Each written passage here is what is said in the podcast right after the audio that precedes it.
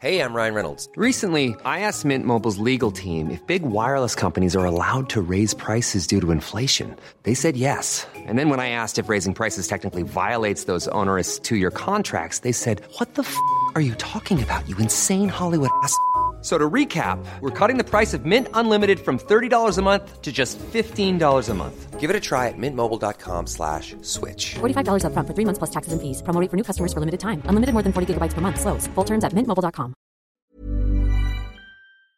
Nariz Roja es una asociación sin fines de lucro que apoya a personas con cáncer y ha denunciado también el desabasto de insumos para combatir esta enfermedad. Alejandro Barbosa, director de Nariz Roja, muchas gracias por conversar con nosotros. Buenos días. Muy buenos días, gracias a ustedes por la oportunidad.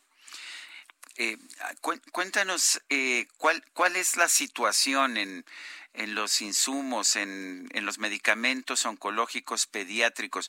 El gobierno dice que no hay desabasto. De hecho, lo sacó hace un par de días en un comunicado. Dice que no hay desabasto. ¿Qué es lo que han encontrado ustedes? Sí, de hecho, la noche de, de antier, el gobierno federal, por medio de la Secretaría de Salud, comentó que estábamos con un abasto garantizado, situación que es una mentira. ¿Por qué? Porque no hay producción nacional y no hay compra internacional. El 1.8 es lo que se ha comprado este año del medicamento internacional y la otra producción, la nacional, hablamos que PISA tenía el 90%.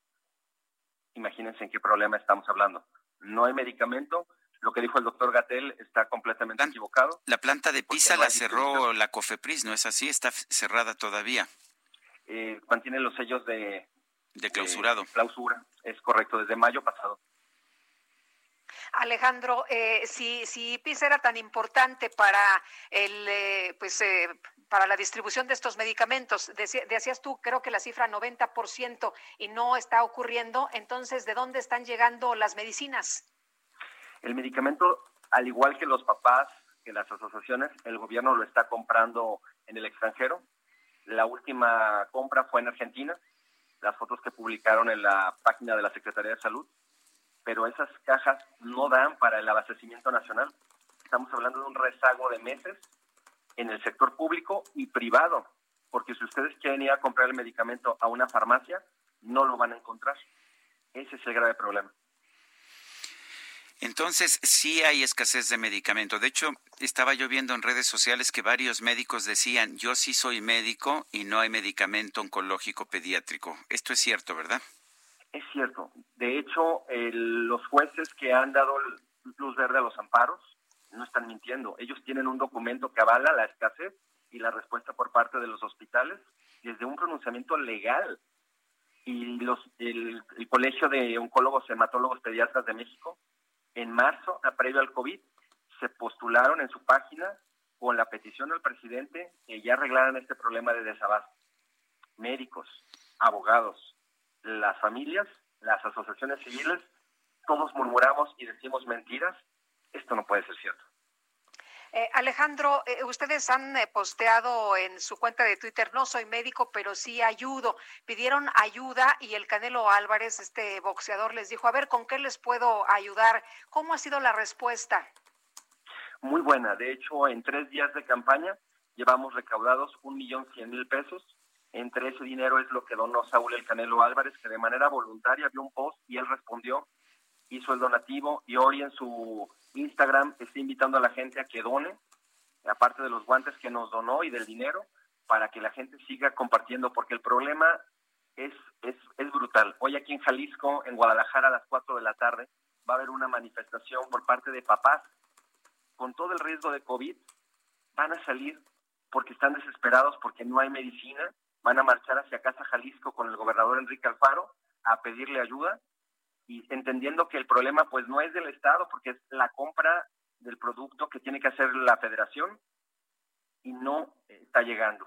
Entonces se vaya a pedir apoyo al gobernador del Estado para que pues ahora sí que no nos sintamos tan solos, porque la realidad es que hoy la gente está sola. El, el, la, la, planta de Pisa fue cerrada después de que el presidente López Obrador lanzó un ataque en contra de una distribuidora que es filial de Pisa, Dimesa, pero nunca presentó pruebas de nada, pero pues la planta no tenía nada que ver con la distribuidora. Eh, ¿Por qué se cerró? Se cerró porque en Puebla hubo una, eh, una situación con un medicamento llamado metrotexato, el cual aparentemente había afectado a algunos niños. Se hace el estudio por parte de COFEPRIS, una auditoría dentro de la planta de PISA, encontrando en la auditoría que está protegida cinco años, que bueno, el documento llegó a nuestras manos. El resultado es producto limpio, materia prima limpia. Problemas administrativos con las cartas de buenas prácticas y todo este tipo de cosas, pero el material y la materia prima están limpios. Al cerrar la producción del metrotexato, cerraron la producción de otros 16 productos oncológicos que se hacen en la misma máquina. O sea, fue un cierre injustificado, no había razones para clausurar esa planta. No, no había razones, y menos razón de pedir la destrucción de la materia prima que estaba resguardada, diciendo Gatel que en el mundo hay escasez de materia prima. Eso es, es aberrante. Eh, Alejandro, esta asociación de Nariz Roja, ¿a quiénes beneficia? ¿Cómo, de qué forma apoya? Platícanos un poquito. Con todo gusto. Es una asociación que tiene 10 años y apoyamos a niños que tienen cáncer, que se atienden en la zona metropolitana de Guadalajara. Vienen niños de Michoacán, Colima, Nayarit, Jalisco, Sinaloa, y les damos albergue gratuito, comedor.